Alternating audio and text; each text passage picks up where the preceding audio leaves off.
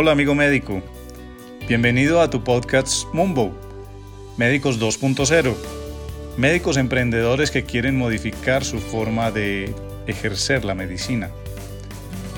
Para médicos que quieren lo mejor para sus pacientes, que quieren estrechar los vínculos con sus pacientes mejorando sus relaciones.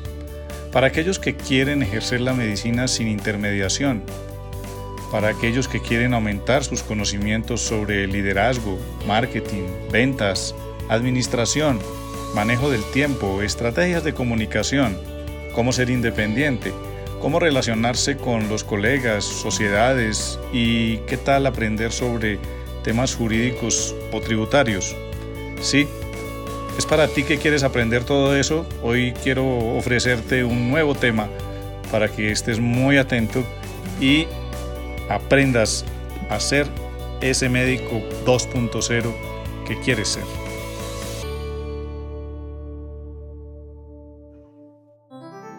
Bueno, muy buenas noches eh, a todos. Eh, muy contentos de estar nuevamente acá con un webinar Mumbo presentándoles a ustedes en la noche de hoy.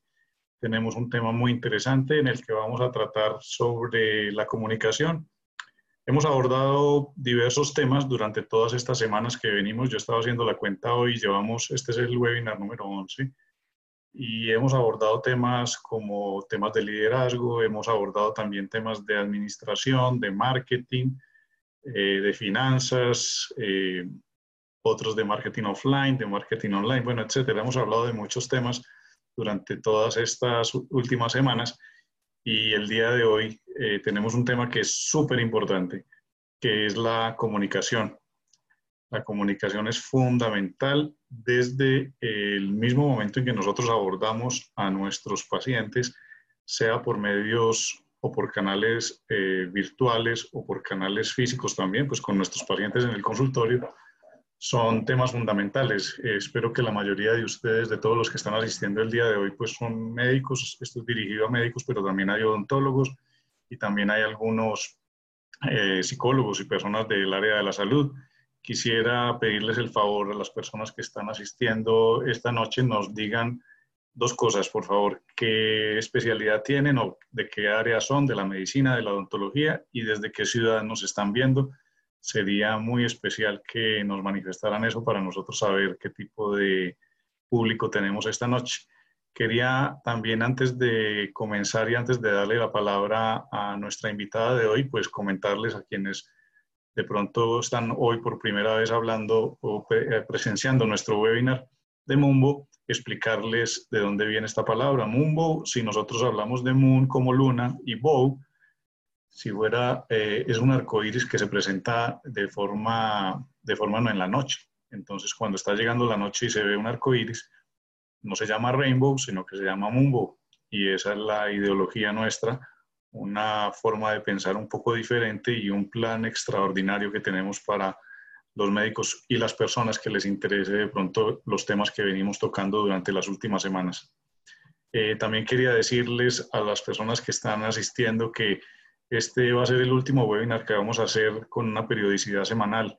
Eh, los webinars los vamos a seguir realizando, pero mensualmente, eh, debido a que ya estamos retomando las actividades cotidianas de mi actividad quirúrgica. Yo soy cirujano plástico y pues realmente trabajo eh, que requiere de pronto la preparación de algunos de estos webinars, pues hace que vamos a tener una periodicidad mensual. De todas maneras, yo voy a seguir haciendo semanalmente un podcast en el que voy a continuar hablando sobre los temas que a mí me parece que son fundamentales para que no solamente los médicos, odontólogos, psicólogos, terapeutas, etcétera, se enteren y aprendan pues básicamente de la experiencia que yo he tenido y de lo que he podido estudiar a lo largo de estos últimos 23 años que tengo de experiencia ya como cirujano plástico.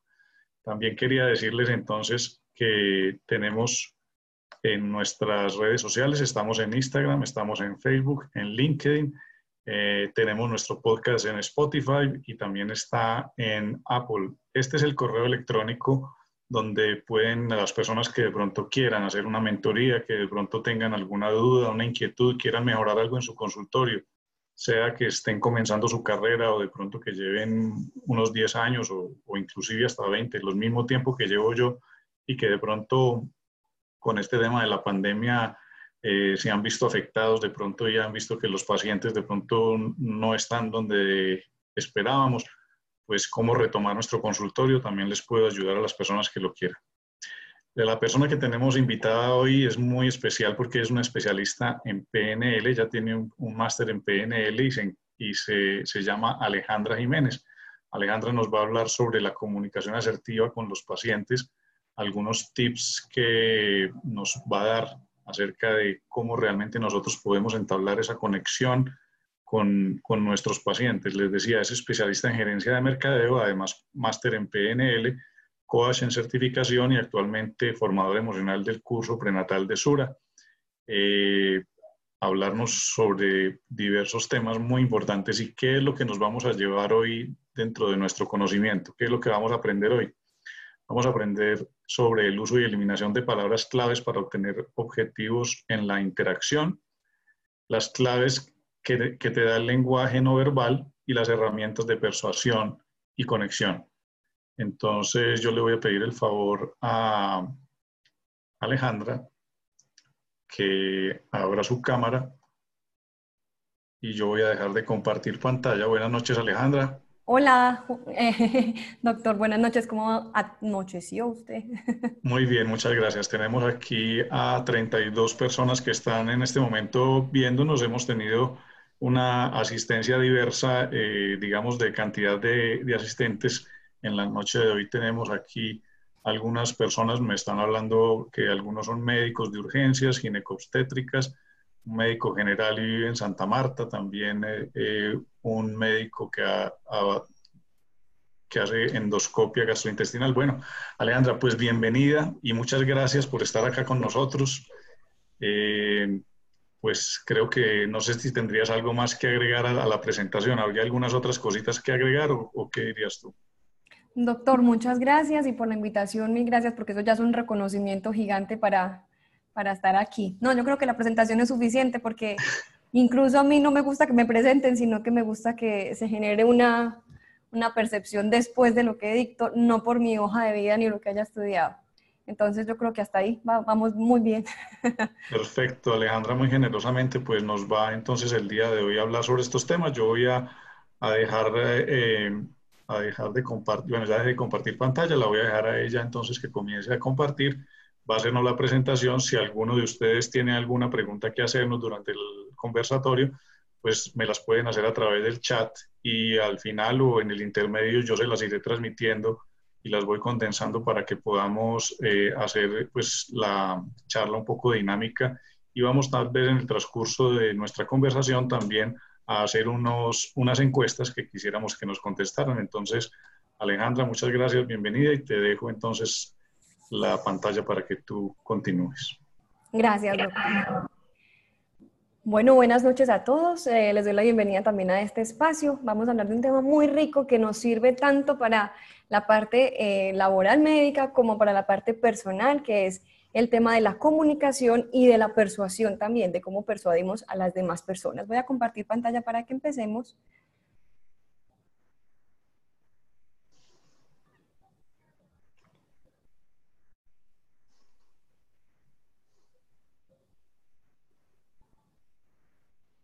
Me confirma, doctor, me confirma si la está viendo, por favor. Está perfecto.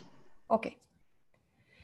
Ok, yo entonces, eh, de pronto, si, si, si, no me faltó algo, es, eh, yo soy de una empresa más feliz, eh, mi propia empresa, donde lo que hago en esta empresa es formar la gente para que sea un poquito más feliz por lo menos, o mucho.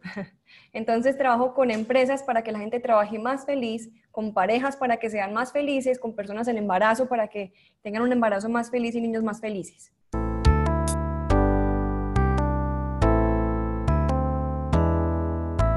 Eh, vamos a hablar entonces del tema cómo conectar y persuadir pacientes. Y antes de empezar, eh, pues me gusta hacer como un ejercicio que espero si se conecten conmigo eh, para hacerlo también, y es conectarnos un poquito con la mente, con el momento presente, que tiene que ver un poquito con mindfulness también, y es conectarnos aquí, estar aquí presentes. Entonces muchos llegaron del trabajo o están con la familia eh, concentrados, pero no están aquí 100%. Posiblemente la mente está, al televisor está prendido o ahí el celular al lado.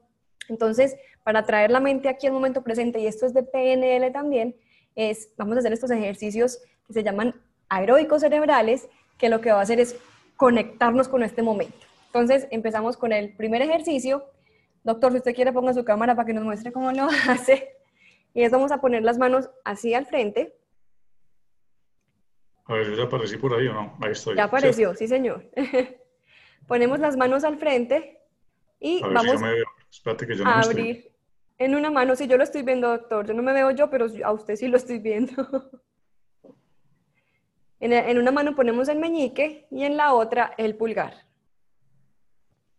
No sé si me están viendo ahí las manos bien, me corro un poquito para atrás. Sí, se ven bien, se ven muy bien. Y ahora lo que vamos a hacer es cambiar de dedo. O sea, meñique y pulgar en el opuesto. Y empiezo a hacerlo pues lo más seguido posible. Hasta que pueda hacerlo como aeróbicos cerebrales. Un poco complicado, ¿ah? Difícil. Esto trabaja en la concentración. También hace un trabajito ya mental importante que es bueno mantenernos haciendo este tipo de ejercicios que traen la mente aquí. Mientras usted está haciendo eso, es imposible que piense en otra cosa porque está demasiado concentrado en cómo lo hace. Ni pensando Hasta que coja destreza. Si la coge destreza, ya ahí sí perdió la mente porque se le va a pensar otra cosa. Vamos a hacer otro ejercicio. Y es este círculo y este dedo. Este es así. y la va a cambiar. Uy, no, ¿qué es esto? Por Dios, ¿qué descoordinación? ¿Qué es esto? Por Dios, ¿cómo es la cosa? Vamos a hacer este, así. A ver, así. Así. Cierra este dedo. Perfecto. Aquí están los cuatro abiertos. Ahí se lo cambié un poquito. Le abrí estos cuatro. Ah, los cuatro. Ajá. Pues este más fácil, pues. Y cambie de posición. Y, cierra. Muy bien. Y, lo empieza a hacer como aeróbicos. Oye, hay que practicar, ¿ah? Hay que practicar bastante. Y eso pues que yo toco piano. y ahora la última, que esta sí es posible que ya la hayan practicado y es un dedo en la nariz, cruza la mano y la lleva a la oreja y la cambia. Ok, muy bien. Hay que concentrarse bastante, ¿ah? Listo. Empecemos en por qué, para qué persuadir. Entonces, como médicos, esto podría ser útil en el, en el tema de convencer a un paciente para que haga un tratamiento específico, para que sigan los procedimientos que ustedes les recomiendan. Entonces, si me conecto con la otra persona, mucho más fácil va a ser que ellos sigan eso que usted le está proponiendo. Para que me escuchen, porque si yo tengo una persona que no le importa lo que yo estoy diciendo, pues no me va a escuchar y se va a ir su mente para otro, a otra parte. Si quiero vender algo, las ventas tienen una necesidad de conexión con el otro porque de esa forma pues puedo eh, ofrecerle mucho más. Generar empatía y conexión, porque de esa forma me conecto con la otra persona y más que para qué persuadir, pues es, esa persuasión incluye la empatía y la conexión, para que vuelvan donde mí, no importa si soy médico o el trabajo que yo haga, para que vuelvan a mi servicio, para que me recomienden y para generar confianza. Para eso persuadimos, estoy como adivinando para qué me puede servir esa persuasión que ustedes responderían, eh, serían como estos los objetivos de la persuasión. Vamos a hacer un experimento, porque esto, esto de PNL tiene una cosa como un poquito mágica que le dice a uno pues como respuestas mágicas. Y con eso voy a empezar porque después les voy a desbaratar esa, esa creencia. Pero el, doctor me va a ayudar a hacer este ejercicio y es, eh, les voy a pedir por favor Vamos a ver si nos funciona y es que voy a dejar de compartir pantalla y les voy a pedir que hagan doble clic en la pantalla del doctor para que se les eh, quede ahí fija la pantalla de él.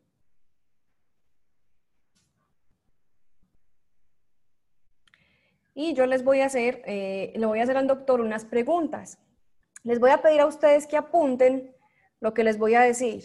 Y es cada pregunta que yo le haga a él, sus ojos van a mirar para ciertas partes naturalmente. Yo le voy a pedir a él que haga esto lo más natural posible, que no, que no se quede como en la pantalla que yo sí estoy aquí conectada y así piense algo, sienta algo, yo tengo que seguir aquí conectada mirando, sino que lo voy a dejar que él piense tranquilo, lo más relajado, incluso ingresemos un poquito al tema meditativo para que se relaje. y hago cuatro preguntas. Después de esas cuatro preguntas, él va a mirar, después de cada pregunta, él va a mirar hacia, hacia un lugar. Les pido que ustedes, por favor, tomen nota con cada pregunta, él a dónde mira. Solamente eso. Doctor, usted no tiene que responder las preguntas. Usted solamente va a pensar la respuesta. Nada más. Listo. Bueno, entonces empezamos. Primera pregunta y tomen nota, por favor, para que se acuerden cuando hagamos el análisis de este ejercicio. Primera pregunta. Doctor, ¿de qué color era la puerta de su casa cuando usted tenía 13 años? Recuérdela bien.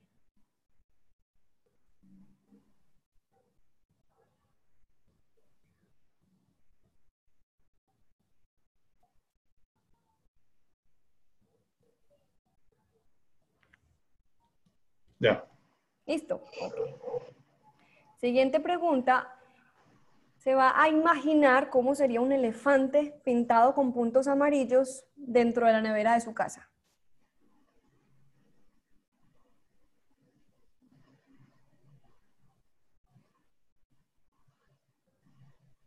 Acuérdese que trate de no mirar, de concentrarse en la pantalla. Sino estoy, con la, estoy con la mirada perdida, la verdad. no estoy mirando la cámara. Ok, perfecto.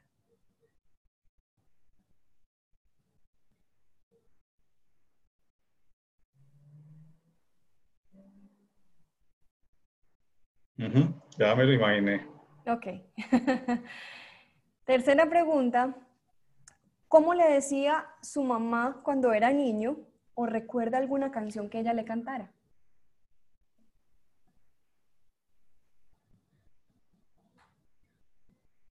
Si puede, recuérdela a ella cantándole la canción, si es una canción.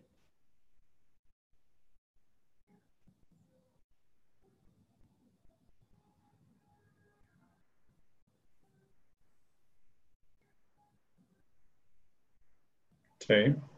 Ok. Última pregunta. Imagínese cómo sonaría si mezclamos un vallenato con una obra de Mozart. ¿Cómo sonaría eso? Imagínense ese sonido.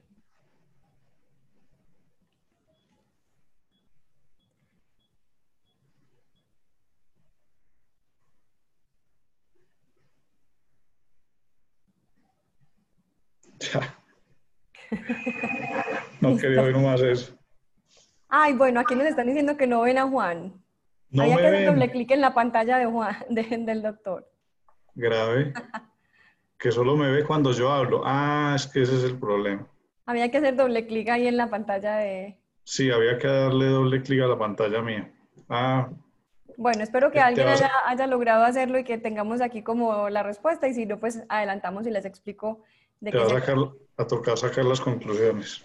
Va a tocar sacar conclusiones aparte sin hacer el, el experimento. Les comparto nuevamente pantalla. Me confirma porfa si la están viendo bien. Sí, está muy bien ahí. Perfecto. Entonces, ¿qué hicimos aquí? Resulta que hay unos movimientos oculares según uno, uno diga la verdad o diga mentiras. ¿Cierto? Entonces, esto, esto tiene una cosa curiosa de PNL. No es 100% eh, efectivo, pero funciona muy, muy bien en, conversaciones naturales. Entonces, vamos a tratar, por ejemplo, la puerta de la casa del doctor cuando tenía 13 años y eh, empezó a hacer unas, unas miradas. Vamos a entender entonces qué significan esas miradas. Si se dieron cuenta, él miró hacia la derecha arriba. Perdón, hacia la, sí, hacia la derecha arriba. Hacia aquí. Hacia mi derecha arriba, no. Hacia acá. Usted miró hacia allá. Imagen, ¿qué quiere decir imagen recordada? Usted recordó una imagen. ¿Sí? Ya. Después imaginó el elefante con puntos amarillos que estaba dentro de una nevera. Entonces usted primero miró hacia la recordada y después hacia la creada. Es decir, es muy posible que se haya imaginado un elefante primero, la nevera primero y después los combinó y puso la creada. Y sí fue así. Entonces, usted no, usted no me dijo, pero yo así lo interpreté con, con la mirada que hizo. Es posible que adivine, pero es posible que me equivoque también. la tercera es la canción, la canción que, que de, de, la mamá. Entonces, empezó mirando para arriba un poquito y es fácil que pase esto porque lo común es que usted haga que se imagine a la mamá primero, antes de que le cante la canción, se imagina la imagen de la mamá. Y así fue. y después recuerdan la canción y si se dieron cuenta, pues miró hacia, hacia la derecha, que es el sonido recordado. ¿Sí? Pues hacia la derecha de nosotros viéndolo a él, ¿cierto? Eh, eh, quiero decir, porque es la mirada izquierda suya. claro. Aquí esta imagen que estamos viendo es como vemos los ojos de él. Y finalmente, ah, bueno, y ahí al final de la canción que dijimos de la mamá, él miró hacia abajo. Y significa una conexión emocional también ahí. O sea, finalmente él tuvo como una, una emoción final de eso que estaba, que estaba eh, pensando en ese momento. Y la última que le hice fue pensar en el vallenato con, el, con, el, con la de Mozart. Miró para arriba un ratico, se le pareció como una cosa muy terrible, miró hacia este lado, hacia la imagen creada, y finalmente el sonido creado, pero no se quedó mucho ahí, como que no logró, no logró imaginárselo mucho. No quería. No quería. Entonces, fíjense cómo, pues esta es una parte como, como graciosa de la PNL. Yo no la uso mucho realmente en la interacción, pero me pareció curioso traerlo como ejercicio para que veamos, pues, cuánto de observación se ha hecho en PNL para que entendamos desde los movimientos oculares cómo entendemos a la otra persona y cómo nos conectamos con la otra persona.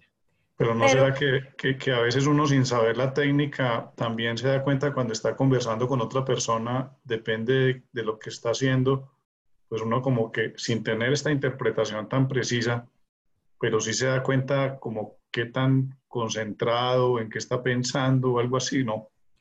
Puede ser, porque es posible que estemos hablando de un tema y él está distraído y, y esté pensando otra cosa que me, que me, haga, me haga ver que se, se distrajo, pero es bien difícil porque igual pues puede estar pensando en lo que estamos diciendo y cómo hace uno para saber que no.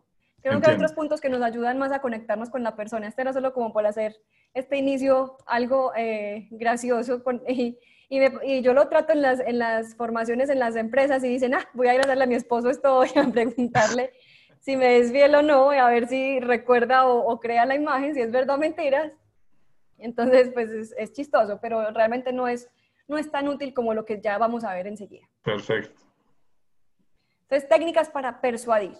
Yo estudié PNL eh, hace 10 años y me ha servido mucho durante todo este tiempo. Sin embargo, PNL no es una ciencia, o sea, no es una cosa que, que, diga esto funciona así 100%, sino que pues tiene su, su, margen de error. Sin embargo, a mí me había gustado mucho como saber que si una persona se paraba de tal forma significaba tal cosa. Y eso es una respuesta pues un poquito metafísica y eh, entendí después, cuando estudie coaching, que cada persona pues tiene una expresión distinta de sus cosas, de sus emociones. Entonces no puedo ser tan absoluta y decir es que él está sintiendo esto, él está pensando esto, sino que es más como una observación general y lo que más me ayuda a entender a esa persona es escuchar y observar la persona para entenderla. Entonces, ese es el punto que, que vamos a trabajar aquí, es esa escucha y observación desde tres puntos súper básicos, desde el lenguaje, desde el cuerpo y desde la emoción. Entonces, cuando yo interactúo con una persona, es importante que yo mire estos tres puntos. El lenguaje, qué es lo que dice, el cuerpo, qué está diciendo, y la emoción, cuando se quiebra, cuando se, sonríe, cómo se está expresando esa emoción. Entonces, cada cosa que uno dice está hablando de uno yo trabajo, por ejemplo, con parejas también y en estos días una de las parejas, él me decía, pero en la relación no tenemos eh, violencia, pues no pasa nada malo, o sea, yo no le hablo mal a ella y yo dije, por Dios, ¿por qué me está diciendo eso? El lenguaje ya me estaba dando unas pistas de algo que pasa en esa relación, ¿cierto? Porque yo no le estaba preguntando si había violencia. Entonces, siempre el lenguaje también nos da unas claves, el cuerpo también y la emoción, pues más todavía. Vamos a empezar entonces con el tema del lenguaje. Haciendo este ejercicio, también por favor háganlo en casa, les pido que cierren los ojos y se imaginen una puerta. Se la van a imaginar, hagan lo que es cortico, por favor, para que se den cuenta cómo funciona esto. Se van a imaginar una puerta imagínense de qué color es, de qué material es, qué tan fuerte es, qué tan grande es, cómo es la chapa para abrirla. Y ahora abran esa puerta. Listo. Ahora nos vamos un momentico, vuelven y lo cierran. Y ahora se van a imaginar otra puerta de otro color. Piensen qué color es ese, qué material es, qué tan grande, cómo es la textura de esa puerta, cómo es la chapa para abrirla. Y ahora traten de abrir esa puerta. Pueden abrir los ojos. Doctor, ¿cuál dio dificultad de abrir? Eh, la segunda puerta fue muy difícil de abrir. Fue muy difícil de abrir.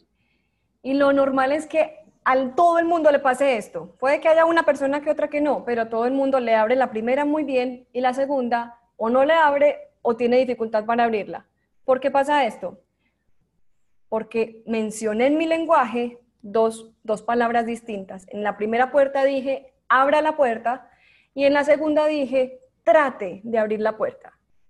Entonces, ¿cómo el manejo de mi lenguaje hace que usted obtenga lo que yo necesito o no? Solo con modificar esa orden que di, ¿sí? Entonces, fíjense qué tan importante es ese lenguaje y cómo puedo lograr cosas distintas de acuerdo a cómo lo esté usando. Vamos a ver primera técnica, el enfoque positivo. Si yo le digo a alguien, ¿no quieres otro café? Si le digo, ¿quieres otro café? O si le digo, tomémonos otro café, miren la respuesta tan diferente que voy a tener en las tres opciones. Muchas personas, por ejemplo, eh, cuando uno llega a un almacén y le llega al vendedor y le dice a uno, no se quiere medir eso.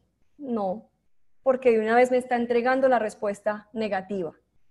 Diferente es si llega por lo menos en el medio y me dice, ¿se quiere medir algo? Y ya, ya dejo abierta la opción. Pero todavía más, más difícil es decirle que no si él me presenta dos opciones que me gustaron y me dice, ¿cuál de estas se quiere medir? Ya ahí es más difícil decirle que no.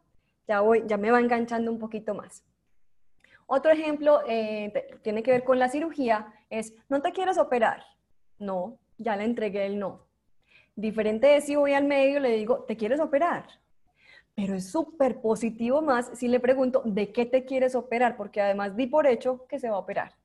Entonces ese enfoque positivo que hace que pues mi respuesta sea mucho más positiva.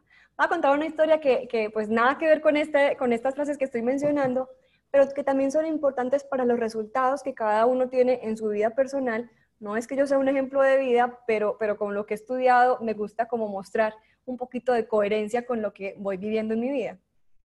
Entonces, una época en la vida en que tuve eh, un novio que era más pequeño que yo, más chiquito que yo, y a mí no me gustan los hombres bajitos porque yo ya soy bajita, entonces pues me, que, no, me ponía, no me podía poner tacones ni nada, entonces me parecía como un poquito eh, maluco pues es la estatura de él, pero no era lo más maluco de que me parecía, sino que era celoso, obsesivo y posesivo. Entonces eh, yo decía, pero qué pereza un hombre bajito, qué pereza un hombre celoso, posesivo y, y tan dominante. No me gusta un hombre así, yo no quiero un hombre así. Entonces terminé con ese hombre y siguiente novio exactamente igual bajito, posesivo, obsesivo y celoso. Entonces yo dije, pero yo no quiero un hombre así, ¿yo por qué tengo este hombre si yo no quiero un hombre así? Yo no quiero un hombre bajito, ni celoso, ni posesivo.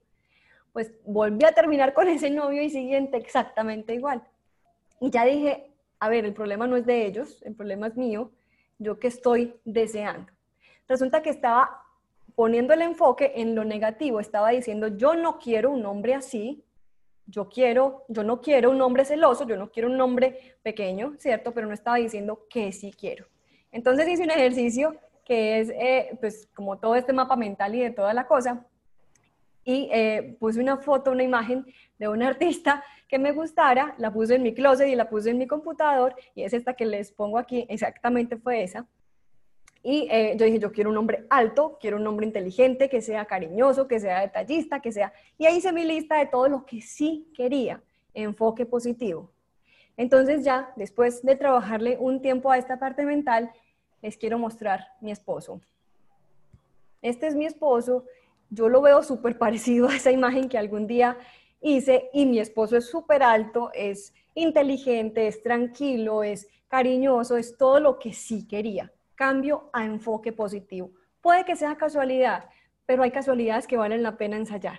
¿Cierto? Ese cambio de enfoque pues me puede hacer que yo obtenga algo que yo sí quiera. Me salió un poquito ahí del tema, pero es importante que también eh, eh, funcione en la mente de cada uno para lo que quiere lograr.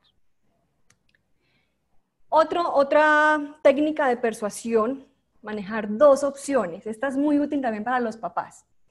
Eh, por ejemplo, si yo te digo, ¿quieres algo para tomar? Las opciones que te estoy dando son sí o no, ¿cierto?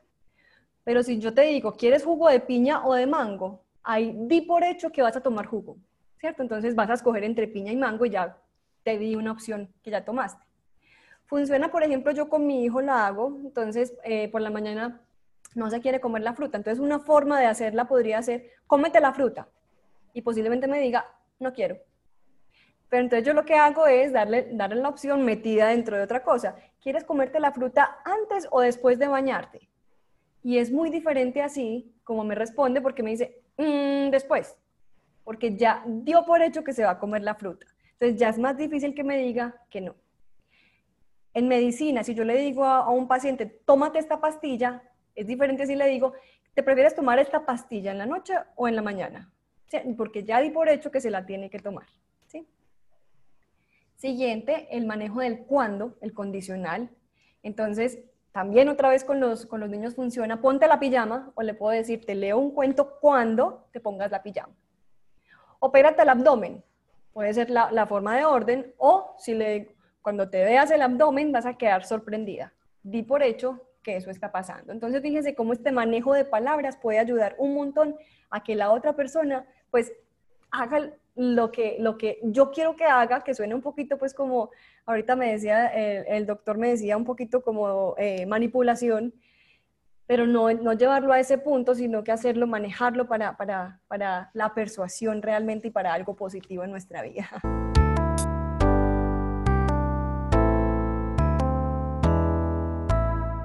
Yo quisiera ahí solamente hacer una pequeña anotación, Alejandro, y es que realmente lo que uno ve cuando uno le dice a los pacientes, o sea, yo, por ejemplo, cuando estoy hablando con ellos, también he aprendido cuáles son las preguntas que a veces uno ve que son más persuasivas, ¿cierto?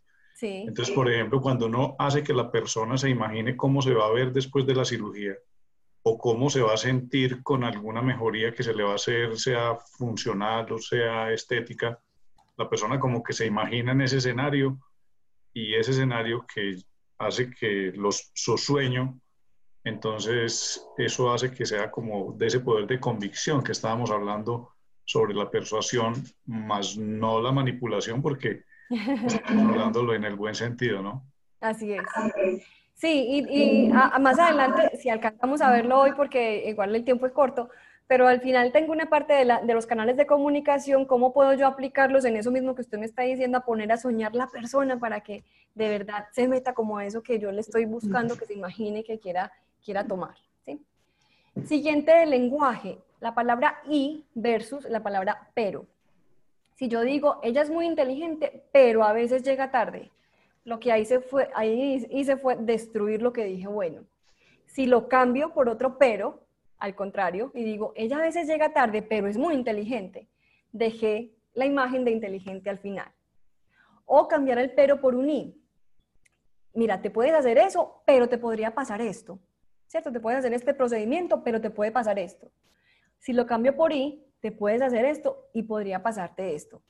¿Qué hace de diferencia y que no me destruye la frase anterior? ¿Cierto? No me, no me, no me, no me la pone como si fuera mala la anterior quitar restricciones, la gente no sabe lo que quiere, normalmente no saben lo que quiere, entonces cuando uno quita restricciones, por ejemplo, eh, no sé, mm, mi esposo me dice, vamos a ir a comer esta noche, ¿a dónde quieres ir? Mm, no sé. Entonces me dice, no hay restricción de precio ni de, ni de nada. Entonces ya, ah, bueno, me soñaría comerme una cazuela de mariscos. Antes ya vamos descubriendo qué es lo que realmente quiere. Cuando quito restricciones, más fácil conozco la preferencia del otro. Eso pasa, en medicina también lo pueden trabajar, es quiten restricciones, a ver qué, cuál es el deseo que tiene la otra persona. Usar el nombre propio es una estrategia muy simple, pero súper mágica.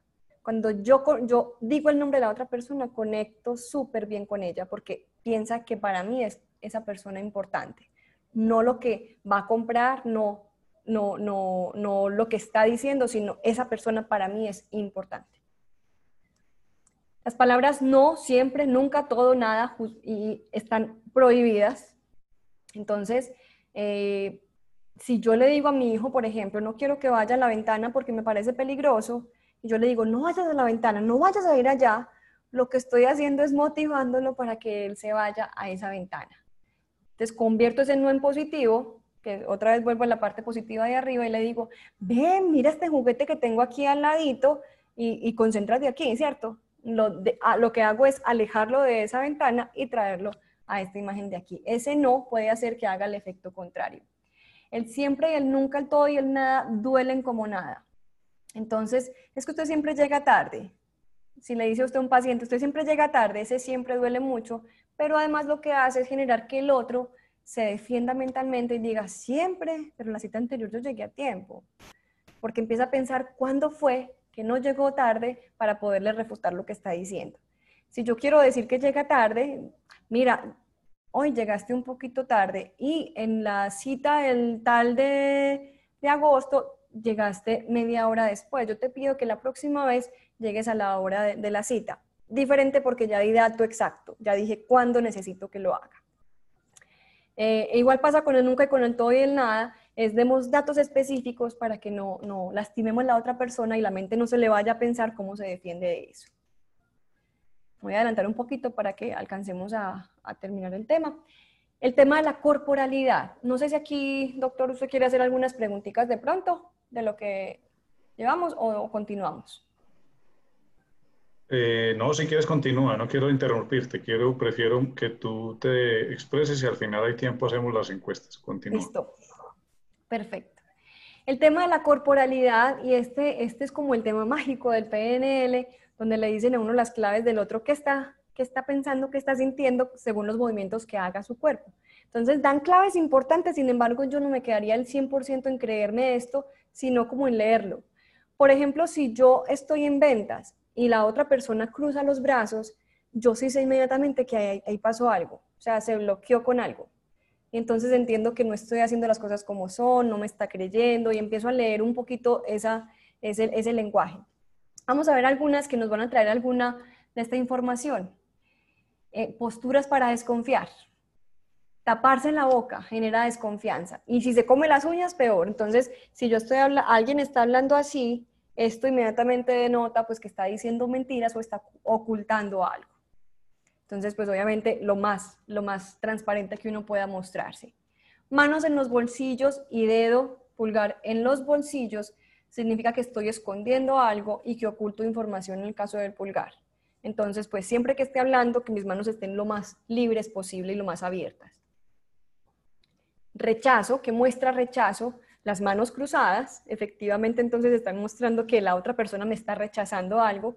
Y fíjense, cuando ustedes están con un paciente y empiezan a hablar de algo y traen, cruzó los brazos, fíjense usted qué está diciendo que de cierta forma lo está ahí poniendo una barrera para lo que usted está diciendo. Jugar con un lapicero es otra barrera. Entonces, si uno está en alguna negociación y la otra persona tiene un lapicero, hay que hacer que lo suelte de alguna forma. Dele un vaso de agua o, pídale el lapicero para firmar algo, pero ese lapicero es la barrera que él está usando en ese, en ese caso.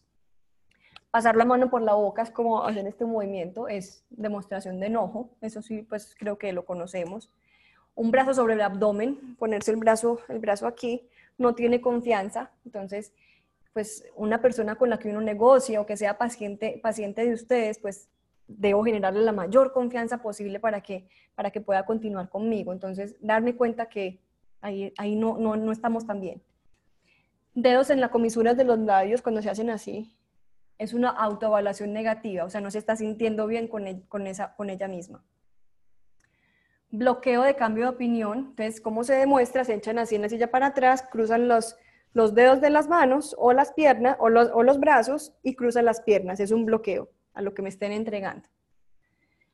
Rascarse detrás de la oreja es ansiedad y si desvía la mirada quiere cambiar de tema.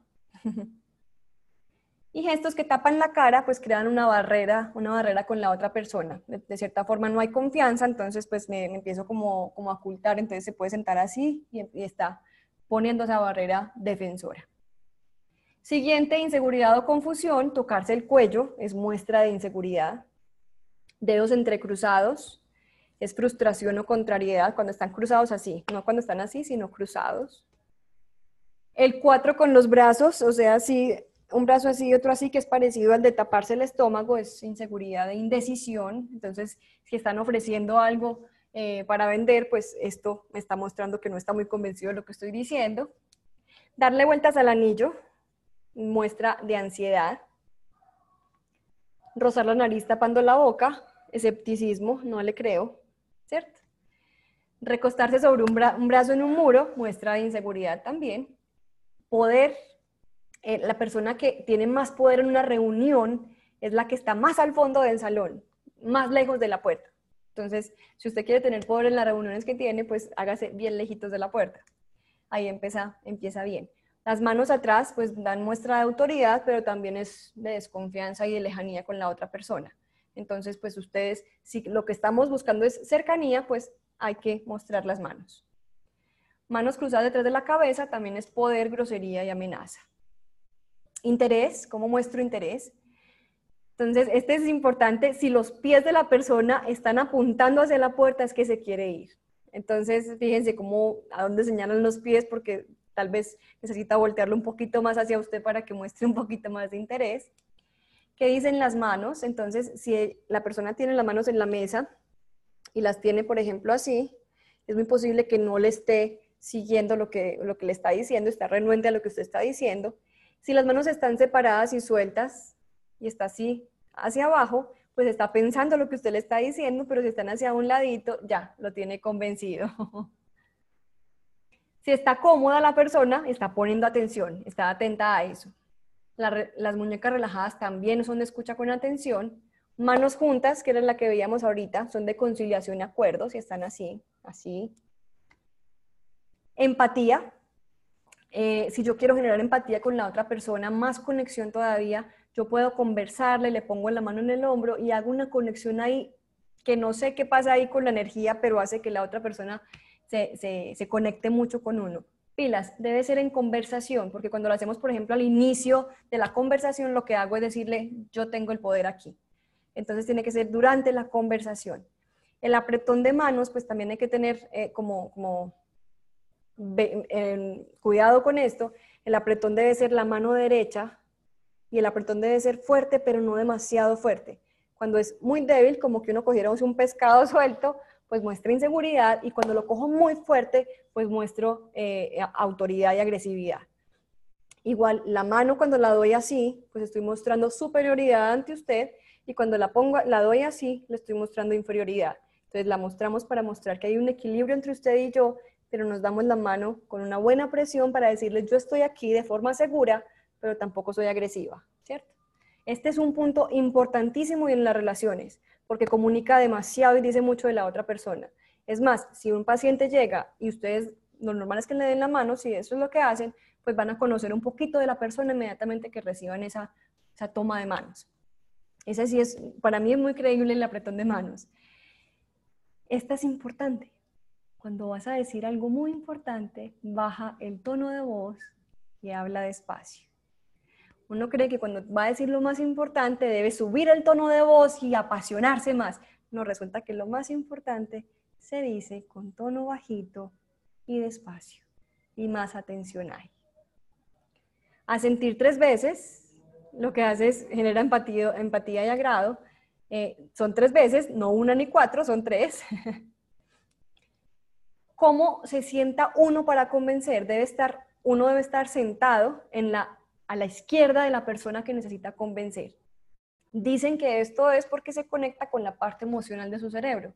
Entonces le habla por el oído izquierdo y más fácil lo convence. No sé qué tan cierto sea esto, pero pues apliquémoslo si, si, si podría funcionar. bueno, hasta ahí la parte de corporalidad. Entonces ya vimos una burbujita que es el lenguaje, es qué palabras usamos y cómo deberíamos usarlas. La corporalidad qué claves nos dan todas las posiciones que las personas hacemos. Y dentro de esa corporalidad entra lo de los ojos que vimos ahorita también.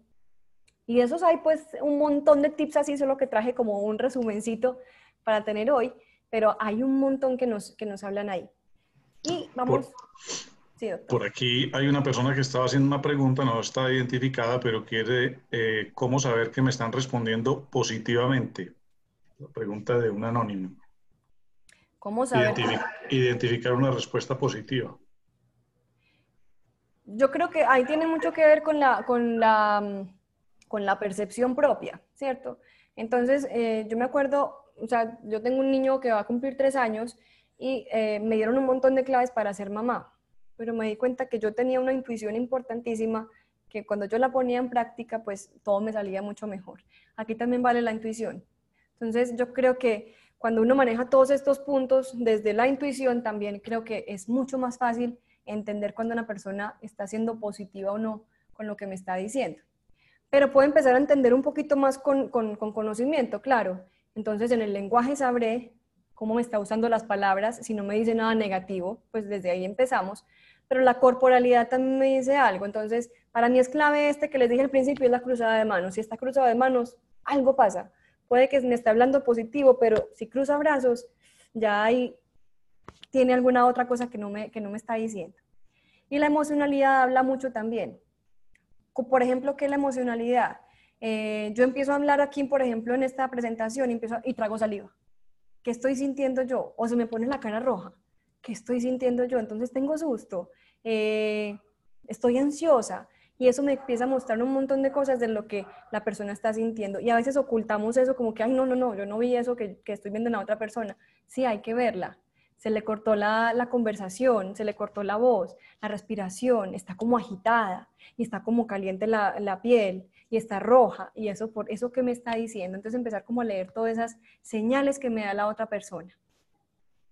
Entonces esa, esa, escucha, activa que no es solamente de leer el lenguaje, sino las otras dos cosas, cuerpo y emoción. Conectarnos con su emoción entonces, también. Y este punto me parece reclave porque en la sociedad en la que vivimos, cuando alguien está triste, por ejemplo, uno le dice, no, no llores, todo está bien, tranquilo, que ya todo va a pasar. Tratamos de ocultar al máximo cuando tenemos una, una emoción no agradable, no voy a decir negativa, sino no agradable, como miedo, rabia, tristeza, ¿cierto? Y está súper bien sentir, eso no se puede eliminar porque lo que está haciendo es dándonos información incluso para poder conectarnos con esa persona.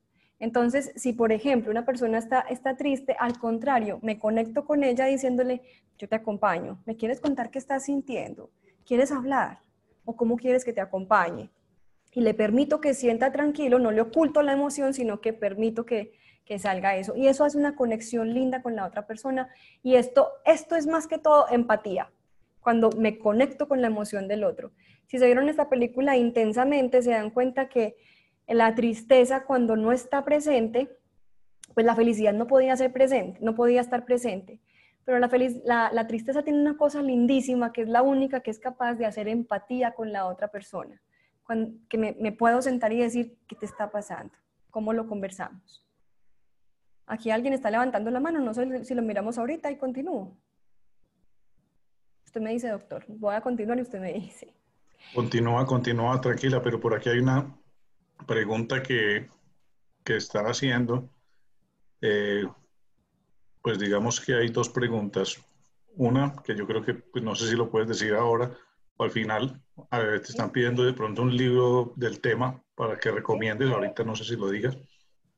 Y eh, según las respuestas verbales o corporales, cómo tomar el primer paso de no operar a una paciente, ya que hay algunas pacientes que no son para uno. O sea, entiendo verbalmente cómo negarse. ¿Será eso lo que quiero entender? Perfecto, vamos a verlo entonces. Si quieren, ahorita lo vamos a revisar para que las terminemos este pedacito y ya lo miramos. Adelante. Otra de, escucha de escuchar y preguntar. A veces en las conversaciones, y esto nos pasa en todo, alguien nos está conversando y queremos responderle mismo. Entonces la concentración se nos va y dejamos de escucharlo porque estamos planeando qué vamos a responder. Entonces es posible que ustedes estén ante un paciente y el, y el, y el paciente empiece, no, doctor, yo siento esto, esto y esto, y usted con un poquito de afán, pues le dice, no, tranquilo, yo ya lo entendí, usted lo que tiene es esto y esto y esto, tómese esto, ¿cierto? Entonces ahí se corta la conexión porque la persona es muy posible que lo que necesite más es esa escucha de este momento más que la pastilla que usted le va a mandar. Entonces, es diferente cuando, doctor, yo siento esto y esto, ay, sí, y desde cuándo lo está sintiendo. Puede que no sea necesario que ya tenga usted el diagnóstico de lo que, de lo que va a trabajar, pero esa escucha ya hace que, usted se, que él se conecte mucho con usted, vuelva donde usted y haga una conexión emocional más profunda porque él siente que para, para él usted es importante.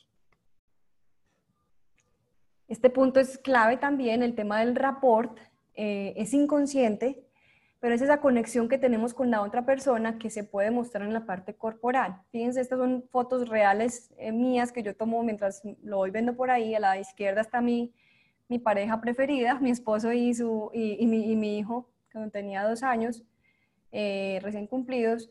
Y miren la posición en la que están, cogiéndose la camisa en la misma parte, los pies abierticos muy parecidos. Y fíjense las diferentes fotos que están puestas ahí, todo está puesto, casi, casi que están como un espejo. Hay una conexión entre ellos que aunque no se den cuenta está presente esa conexión. Entonces ese rapport puede trabajarse y esto lo, si lo quisieran trabajar lo vemos en otra sesión si, me invita doctor, les cuento cómo se hace esta conexión, porque aquí se hace que la empatía sea mucho mayor y nos conectemos más con la otra persona y nos funcione más todo lo que queramos trabajar. El ejemplo con Obama y Príncipe Harry, fíjense que estaban ahí en un partido, pero miren las posiciones de las manos, tan parecidas, es como si hubieran programado todo ese movimiento. Estaban en rapport ellos dos.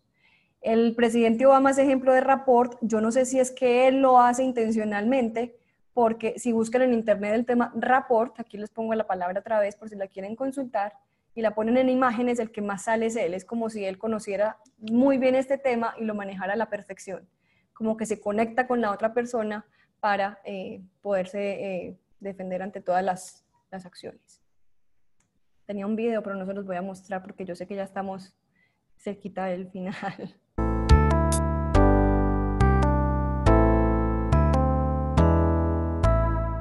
Pero, ¿sabes qué, Alejandra? O sea, la verdad nos interesa es, o sea, si quieres transmitirnos, porque no tenemos limitación así en el ah, tiempo. Bueno, algunos expositores se han extendido un poco y creo que mejor porque más aprendemos. Y si no, aquí estoy yo aprendiendo y tenemos otros 50 que están pendientes. Dale que no haya afán. Listo. Entonces voy a poner este, este video. Me cuentan, por favor, si lo, si lo ven y oyen. Este fue un experimento. Sube el volumen, está pasito. está pasando por su cabeza. Ahí está bien. Hay formas de observar cómo se mueve alguien que pueden decirnos lo que está pasando por su cabeza. De hecho, los científicos han descubierto que esto puede incluso revelarnos si le somos simpáticos o no.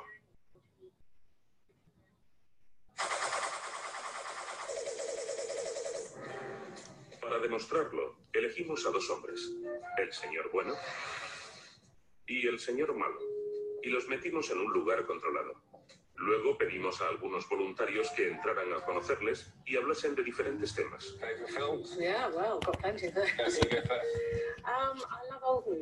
Lo que los voluntarios no sabían era que mientras que el señor bueno era amable y cálido, el señor malo estaba mostrándose tremendamente negativo y difícil.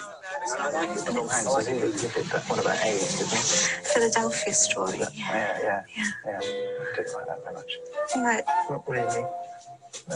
En el momento crítico, se pidió al señor bueno y al señor malo que movieran el cuerpo deliberadamente de un modo concreto.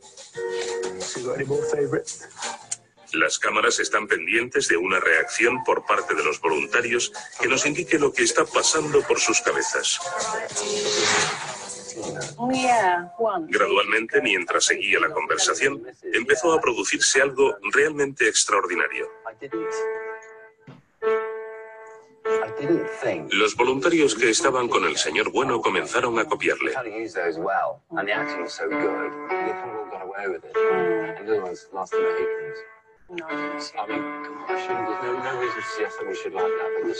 Mientras tanto, los que estaban con el señor malo no le copiaban para nada.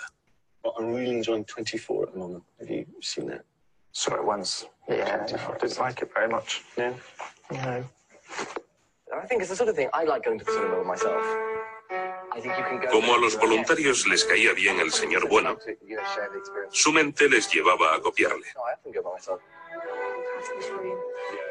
Una reacción subconsciente que refuerza el vínculo entre ellos.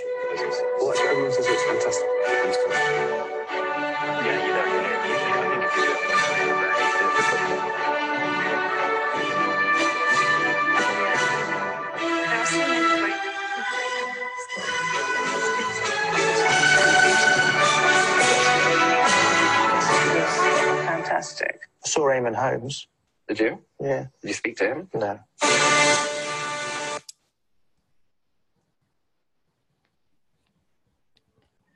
Muy bueno, muy bueno el ejemplo, Alejandra. Sí, porque nos damos cuenta cómo, cómo sí funciona este tema y, y realmente cuando nos conectamos, como el cuerpo también nos está mostrando que hay conexión. Entonces podría uno hacer incluso experimentos con la gente, a ver si está conectado conmigo, a ver yo me muevo así a ver qué pasa, a ver si la otra persona realmente sí responde ante esa conexión o al contrario está con una barrera puesta ante eso. Excelente. Bueno, el tema, el tema emocional eh, es importante que también que entendamos cuando estamos con otra persona, se han mostrado investigaciones que muestran que el estado de ánimo de las dos personas empiezan a, a estar igualitas. O sea, si una persona llega aburrida a un lugar, lo que hace es aburrir a la otra persona. O sea, el estado de ánimo que esté más, más, más fuerte, pues impacta al otro. Esto es rapport, ¿cierto? Fíjense, cada corazón late a un ritmo diferente. Al cabo de 15 minutos, sus ritmos suelen equipararse. Esto lo, lo dicen en inteligencia emocional, del el libro de inteligencia emocional que eh, ahorita preguntaron por un libro y ese, ese lo recomiendo. Eh, dice esta parte de las emociones, o sea, cuánto influyen las emociones en nosotros, incluso en cómo funciona el corazón. Entonces, importante tenerlo como presente. Y la última parte, ya como para que eh, vamos cerrando, entonces vimos una que es el lenguaje, una que es el cuerpo, una que es la emoción, y voy a entrar a otro punto que es los canales de comunicación, que era lo que usted, doctor, nos mencionaba ahorita, de cómo puedo eh, hacer persuasión con la persona pero esto también depende de yo qué canal de comunicación soy. Entonces hay tres canales, pues que esto creo que todos lo hemos escuchado, pero pocas veces lo, lo, adaptamos a nuestro, a nuestro interlocutor. Y es, podemos ser visuales, auditivos o kinestésicos. Entonces, el visual es la persona que está, que uno la ve como muy arreglada, como que todo sale con todo, como que el pelo siempre está ubicado en su lugar, el bolso le sale con los zapatos a una mujer, eh, el pelo está siempre en su puesto. O sea, todo está muy bien ordenado. Esta es la persona muy visual. La auditiva es la que, entonces voy a, empezar aquí ya de una vez con la visual. Características están a la izquierda, entonces aprenden cuando leen o cuando ven las cosas. Prefieren que les pongan una presentación a que les expliquen, porque entonces se pierden de, la, de, la, de las respuestas. Toman nota, entonces posiblemente si usted visual, en el colegio tomó nota y es más, usaba colores, eh, lapiceros de colores para, para subrayar son ordenados, todo en el cuerpo le sale con todo, miran a los ojos para conversar, entonces si usted está conversando con un visual, usted le dice, pero mírame, no me estás escuchando, entonces el otro le dice, no, es que yo te estoy escuchando con el oído, y le dice, no, no, no, mírame a los ojos para yo saber que si no escuchas. Y hablan con palabras como, imagino, veo, miremos, cuál es tu visión, me parece bien. Entonces, ¿qué hago con un visual? Cuando detecto que es un visual, lo que hago es darle todo por escrito. Entonces muchas veces, por ejemplo, los médicos le dicen un montón de instrucciones y él queda como, plop, ¿qué pasó? Porque como es visual, necesita que esté todo escrito y no tiene de pronto el auditivo tan desarrollado, entonces se le, pierde, se le perdió información. Entonces se le entrega todo por escrito. Le muestro fotos. Y así lo que usted me decía ahorita, le hablo de imaginar una escena. Cuando es un visual, y lo hago imaginarse en términos de, de cosas visuales, pues más fácil lo voy a convencer, porque es una persona visual y eso fácilmente se lo va a imaginar. Y le hablo distinto, le hablo cómo lo ves, si está claro. Mira, desde mi punto de vista, ¿sí ves? Y mire que le estoy hablando desde ese lenguaje visual que esa persona tiene. Después sigue entonces el, el auditivo. Y el auditivo es más secuencial ordenado, es más el, el de la gráfica, el de la explicación, el, de, el del análisis, el, el del método. Eh, les gusta que les expliquen oralmente, este no tiene problema con eso. Es el que en la universidad no toma notas, sino que se sienta a escuchar y con eso tiene. Son buenos para los idiomas y para la música. Hablan en términos de, oye, te escucho bien, dime. En otras palabras, entiendo, suena bien. Eh, esta persona no siempre luce tan bien como él, como el visual, o sea, no es tan ordenado como el visual, sin embargo, tiene, es, es más, es metódico, entonces uno sí le ve cierto orden. Y cuando están conversando con uno, voltean la cabeza. Entonces yo me doy cuenta en las conferencias que dicto, por ejemplo, las personas que son muy visuales son así, y yo me muevo y son así, y me siguen a donde me voy moviendo. El auditivo, en cambio, se sienta así un poquito y voltea la cabeza. Es como si su atención está por el oído. ¿Cómo me dirijo a una persona auditiva para que me entienda mejor lo que le estoy diciendo? Le explico claramente con argumentos. Entonces, no sé, me voy a ir a otro campo, pero si yo, por ejemplo, le voy a vender un carro a un auditivo, pues lo que tengo que hacer es decirle, mira, este carro tiene tanta capacidad, tiene tanta fuerza, te va a rendir la gasolina tanto, este carro está, está en el ranking de los más seguros del mundo, o sea, le doy argumentos auditivos porque esta persona es analítica y esto le va a importar. A un visual posiblemente esto no le importa para nada y piense mejor que el carro, no, es que ese carro sí es bonito y ese color y ese diseño, y cierto, empieza, ¿y cómo me voy a ver en ese carro de elegante? Y ese carro, no, ese carro es bien, bien bonito y piensa en términos de imagen. El auditivo, en cambio, piensa en términos de, eh, de funcionamiento, ¿cierto? De argumentos. El auditivo habla con buen ritmo, no se acelera mucho, usa tonos, volumen, hace énfasis. Eh, le gusta hacer como esa interacción de conversación, de preguntarle y que, y que él responda. Y a esta persona es bueno hablarle de, ¿te suena bien? ¿Te suena razonable? ¿Me hago entender? a esta persona le conectan esas palabras. Y finalmente el kinestésico, que es el del movimiento, el del cariño, el, del, el, de, el, de, el, del, de moverse y tocarse. Entonces, asocian la información a sensaciones y movimientos en el cuerpo. Entonces, una persona que, esté, que sea kinestésica, por ejemplo, está en la universidad y dice, ah, bueno, entonces aquí pongo tal, el 1, el 2, el 3, y lo ubican en su cuerpo porque así aprenden más fácil no se quedan solo con escucharlo, sino que necesitan ubicarlo, o sea, cómo se lo aprende tocando o haciendo. Son los que escriben en el computador sin mirar, aprenden por sí mismos, entonces llegan las instrucciones de la cosa que compraron y no leen las instrucciones, sino que empiezan a armar a ver esto dónde va y lo empiezan a conectar, no importa cómo si se equivocan. Son más emocionales. Eh, es la persona también que llega de pronto al lugar donde uno está y le da el abrazo y el beso y son de mucho contacto y hablan con palabras como, si, yo siento esto, dame una mano, lo tengo, lo capto, eres muy duro, me siento lejos de ti, no me gusta, pareces frío. Son palabras pues que son muy de emoción o de, o de sensación. Y a esta persona entonces, ¿qué le tengo que hacer para que me entienda lo que le quiero decir y se conecte conmigo? Lo tengo que llevarlo a la acción. O sea que si a esta persona lo voy a, le voy a vender el mismo carro que dije ahorita, lo que tengo que hacer es montarlo a ese carro y vaya y ande en él a ver cómo se siente montar ahí. Que se siente estar ahí sentado, que se siente hundir el acelerador, ponga la música y, se, y dése cuenta ahí qué pasa en ese carro. Hacerlo sentir cómodo es bien importante y hablarle en palabras de, de, kinestesia, de tú eres muy fuerte, estás bien, anímate, yo siento que va a salir todo bien, quedémonos tranquilos. Hablar desde la emoción y desde la sensación. Entonces, esa es como, como esas tres claves que son importantes es complicado detectarlo en un principio, pero a medida que uno va practicando se da cuenta que, que, que, entiende y, que le puede ser muy útil y de verdad es bastante útil en la comunicación. Se tiene que volver como una práctica, sobre todo para nosotros los médicos, como de, de, rutina, uno lograr identificar cuál es el tipo de, si son tres tipos, tampoco son muchos, afortunadamente. Sí. Entonces, lo importante es uno lograr identificarlos cuando el paciente como que llega y va a interactuar con, él, con uno, saber de una vez por algunos rasgos qué tipo de persona es para lograr ese poder de convicción cuando lo vas a abordar. Es muy, una herramienta muy poderosa. Y así es, doctor, y creo que los puntos que teníamos antes nos ayudan a, a, entender también estos otros puntos. El lenguaje nos va a hablar un montón de esto, porque cómo se comunican también nos, nos, nos habla de eso pero también, ¿usted por qué vino aquí? Entonces, su razón también me va, me va a decir el, de dónde, desde dónde me está hablando. Es que yo me quiero ver más linda, tan visual. Visual. Claro. Pues que yo me quiero sentir como más atractiva para mi esposo, quiero enamorar a mi esposo, kinestésica. ¿Cierto?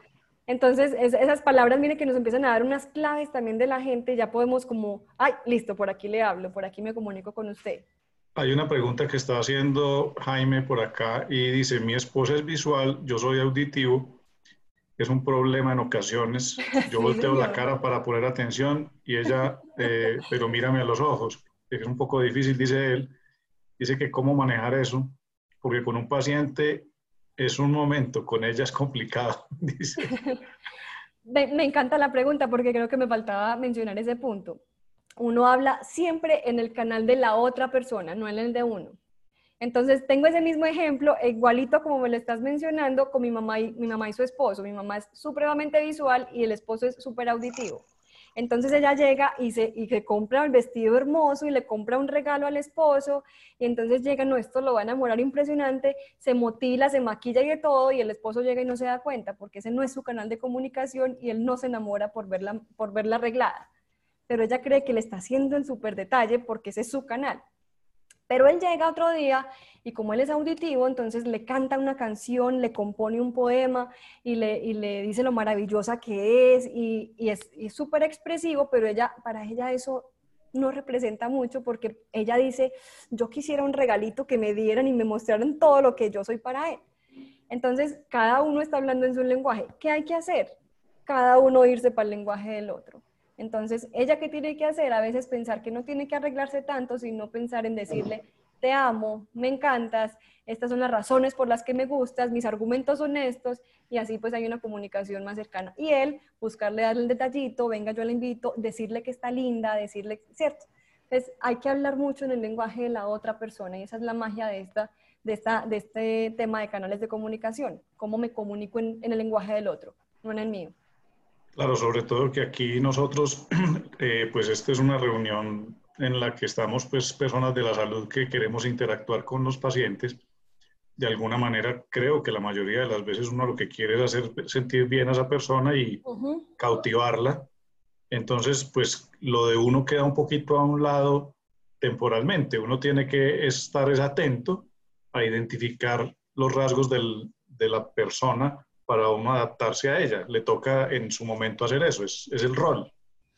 Sí, y me, encanta también el comentario, es porque no es, eh, mejor dicho, de las conversaciones, el 80% debe ser enfocado en la otra persona siempre. Y cuando en una conversación te enfocas en la otra persona, haces que la conversación sea súper agradable, porque la otra persona siente que como eres tan importante para ella, te tiene que devolver un poquito de eso. Entonces, siempre enfocarse listo, ¿usted qué siente? ¿Usted qué piensa? Cuénteme más. ¿Me quiere contar más de eso? O sea, si me intereso, me intereso, me intereso, después de un ratico ella va a decir, no, yo qué pena todo lo que estoy, lo que estoy hablando, venga doctor, ¿y usted cómo, cómo es? Pues me voy a devolver para allá. Cuénteme algo de usted. Exacto. Entonces, por aquí tenemos, perdón Alejandra, por aquí también hay otro colega, Carlos Seba, eh, que nos está diciendo que en esta era de pandemia cómo manejar dos cosas, lo del tapabocas cuando estamos interactuando sí. eh, y la distancia y otra cosa, el papel del celular, que ahora pues tanta interacción que hay es vía pantalla, entonces pues esa interacción personal se ha eliminado un poco, sin embargo pues no sé, ¿qué tienes tú para contestar? Bueno, creo que nos ponen una barrera ahí gigante también, también ya, incluso yo siento cuando yo tengo tengo el tapabocas que yo misma tengo una barrera como que me protege, como que si tengo pena con algo me da menos pena, o sea, porque me está protegiendo esa barrera. Entonces creo que hay que generar, eh, crearnos unas nuevas formas de interpretar al otro. Entonces, el lenguaje igual, igual dice mucho, qué está diciendo, qué, dice la persona, eso nos comunica, el volumen de la voz también nos, nos está hablando, estoy hablando por teléfono con la persona, también nos dice cosas, y aunque sea en la parte, en la parte así virtual, hay que interesarse en el otro. Voy a decir mi, mi, mi experiencia puntual. Pues yo tengo un bebé de siete meses también. Entonces he tenido que hacer, en la pandemia me tocó hacer un seguimiento mensual con pediatra virtual. Cuando antes pues iba, iba mensualmente a hacerla, pues me tocó hacerla virtual.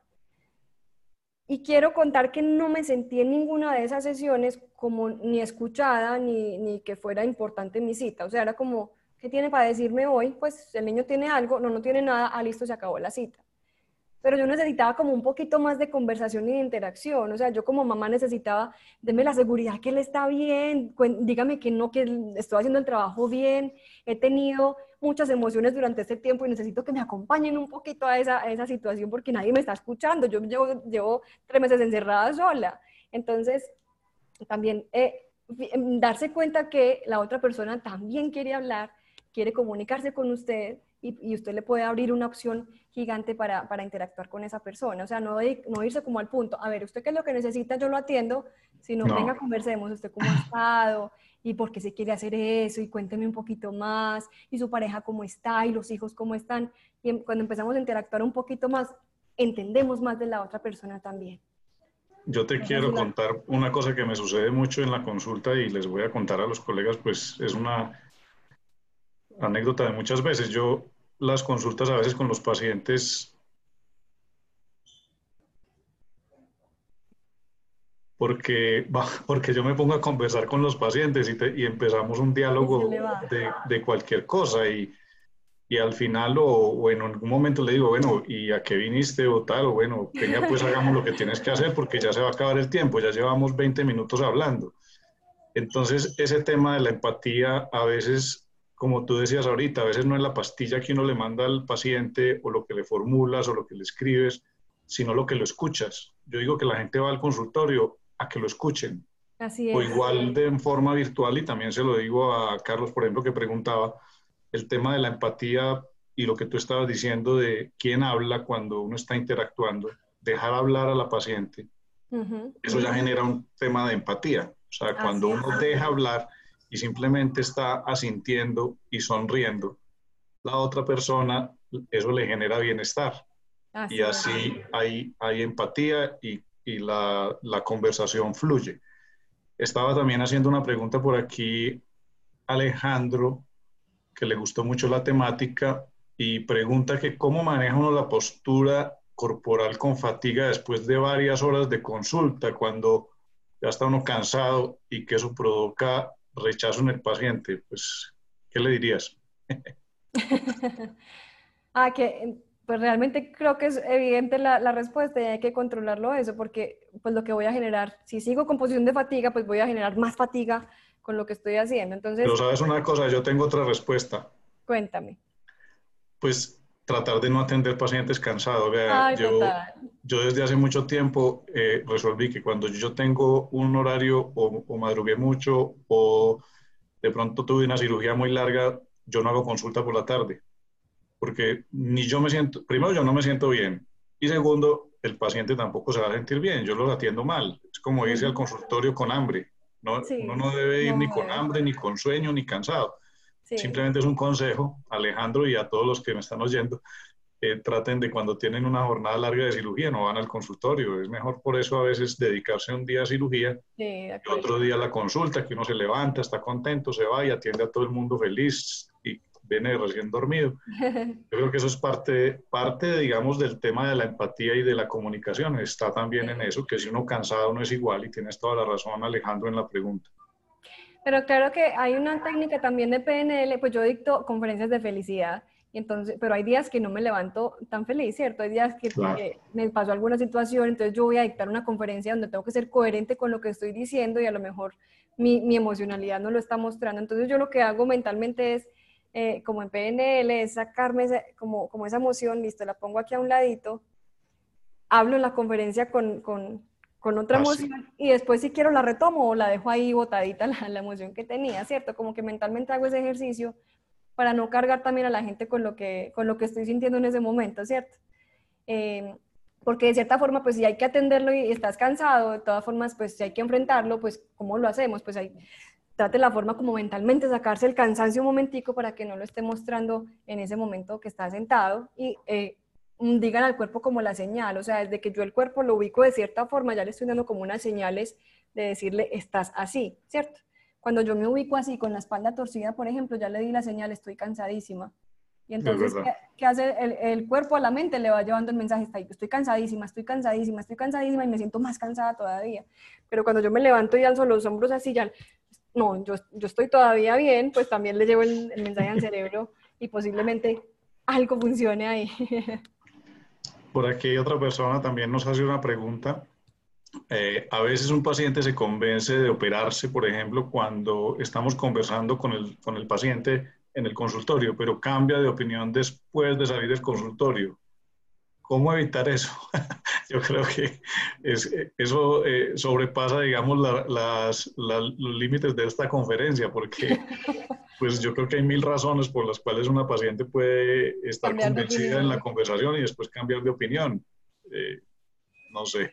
Pues hay una cosa que, que, pasa en la negociación y es, y es que hay que aprovechar la emoción de la otra persona. No sé si aquí aplique en medicina también, pero, pero sí, en el momento en que yo estoy negociando y la persona está emocionada, es el momento de cerrar y hacer algo que, que, que cierre ahí y no se pueda arrepentir.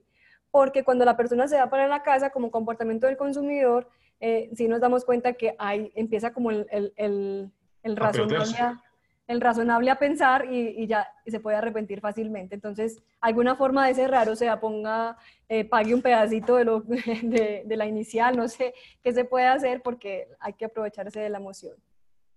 Claro. Eh, muy bien, Alejandra. Continúa, no sé, ya o ya terminaste, no sé. No, ya, eh, ahí, ahí cerraba. Eh, a mí me gusta hacer algo al final, pues que no tiene que ver con el, con el tema, pero es un pedacito, porque me parece importante en cómo se conecta uno con las demás personas y es mucho desde el emocional, ¿cierto? Que fue como el último punto que trabajamos. Eh, por eso siempre me gusta como cerrarlo de esta forma y lo voy a hacer cortico, ya para que terminemos, yo aquí voy a despertar a todo el mundo de pronto, pero como hacer este ejercicio que hago y es quienes quieran hacerlo es cerrar los ojos un momentico y les doy como un regalito auditivo. les cierran los ojos un segundo, toman respiración, es un regalito emocional y es simplemente pensar hoy eh, por qué le doy gracias al día, a mi vida, a lo que pasó durante el día, como salirme de todo lo que vivo en el día a día y de las preocupaciones y aquí concentrarme en lo bueno. Y simplemente escuchar este regalito que les doy cortico que dice, gracias a la vida que me ha dado tanto, me dio dos luceros que cuando los abro Perfecto distingo lo negro del blanco y en el alto cielo su fondo estrellado y en las multitudes al hombre que amo. Gracias a la vida que me ha dado tanto, me ha dado la risa y me ha dado el llanto, así yo distingo dicha de quebranto, los dos materiales que forman mi canto. Y el canto de ustedes que es el mismo canto.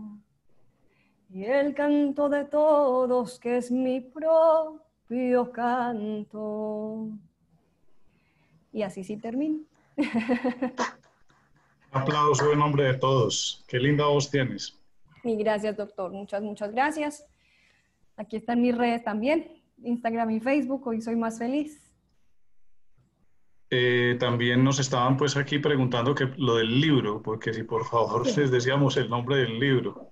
Listo, tengo dos opciones, y es de PNL, bueno, Inteligencia Emocional de Daniel Goleman, ese me gusta un montón, eh, de PNL les recomendaría El aprendiz de brujo, eh, pues que parece que fuera como de brujería, pues pero nada que ver, sino de PNL. Eh, el poder de la PNL creo que se llama, también me gusta. Ese, el, poder de la PNL.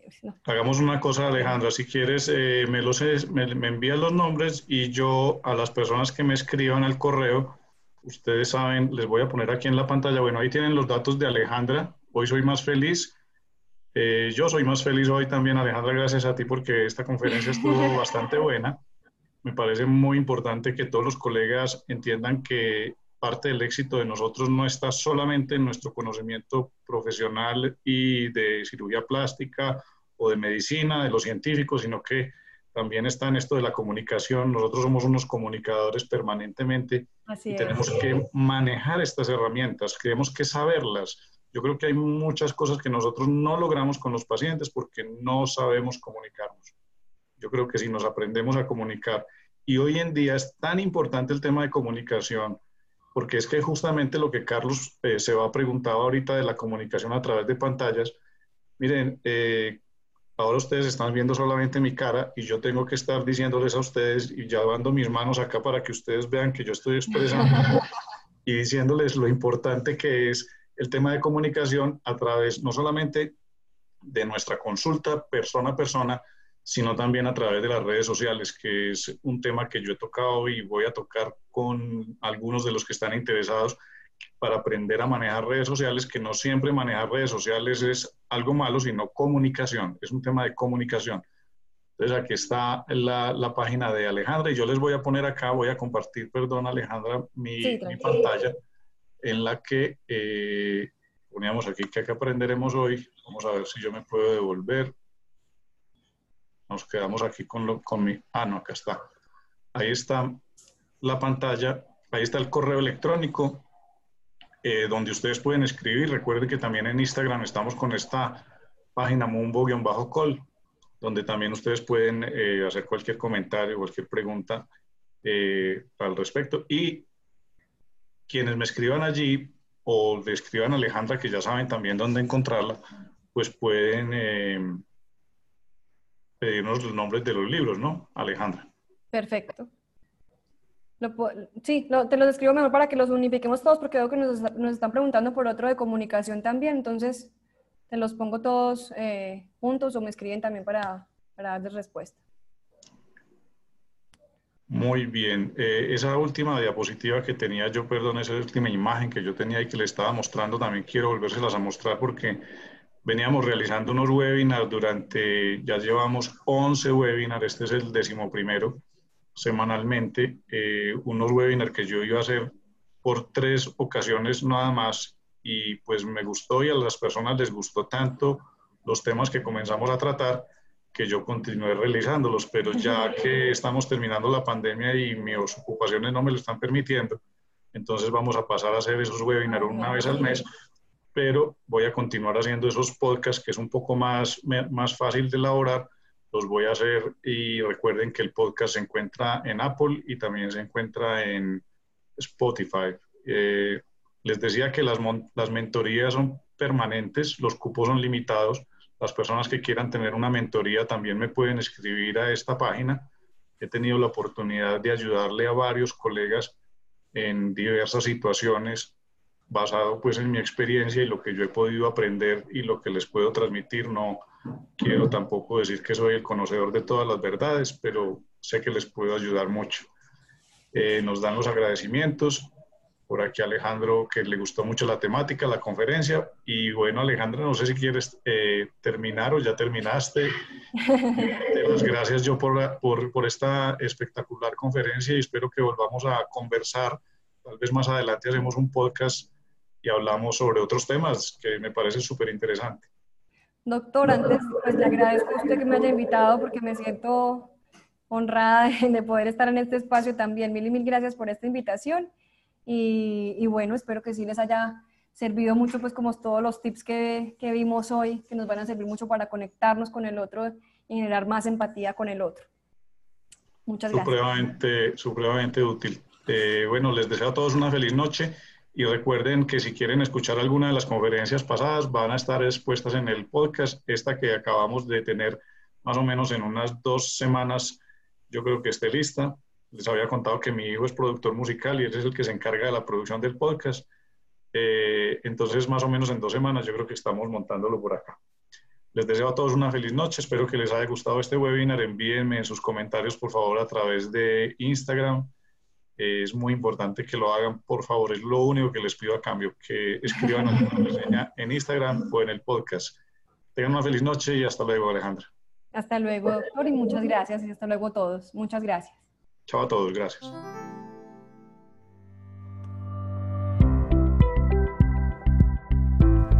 Hemos llegado al final del podcast del día de hoy y también al final de nuestra primera temporada. Fueron los audios de una serie de webinars que realizamos con unos expertos en diversas áreas. Servicio al cliente, gerencia, finanzas, comunicación, marca personal, marketing y muchos otros temas que seguramente enriquecieron el conocimiento de muchos médicos que tuvieron acceso a ellos. Te invito a que si tienes a alguien que le pueda interesar, compartas con él esta información. Y también les invito a que nos acompañen en nuestra segunda temporada, donde vamos a comenzar a tratar otros temas que nos van a traer gran información y nos van a introducir en el medio del emprendimiento a nosotros los médicos que tenemos escasos conocimientos acerca de esos temas, pero que seguramente si nos acompañas vas a aumentar tus conocimientos y seguramente también va a aumentar tu productividad. Acompáñanos. Quiero darle las gracias a Seba Sierra Music, quien ha sido el encargado de la edición y el montaje de estos podcasts.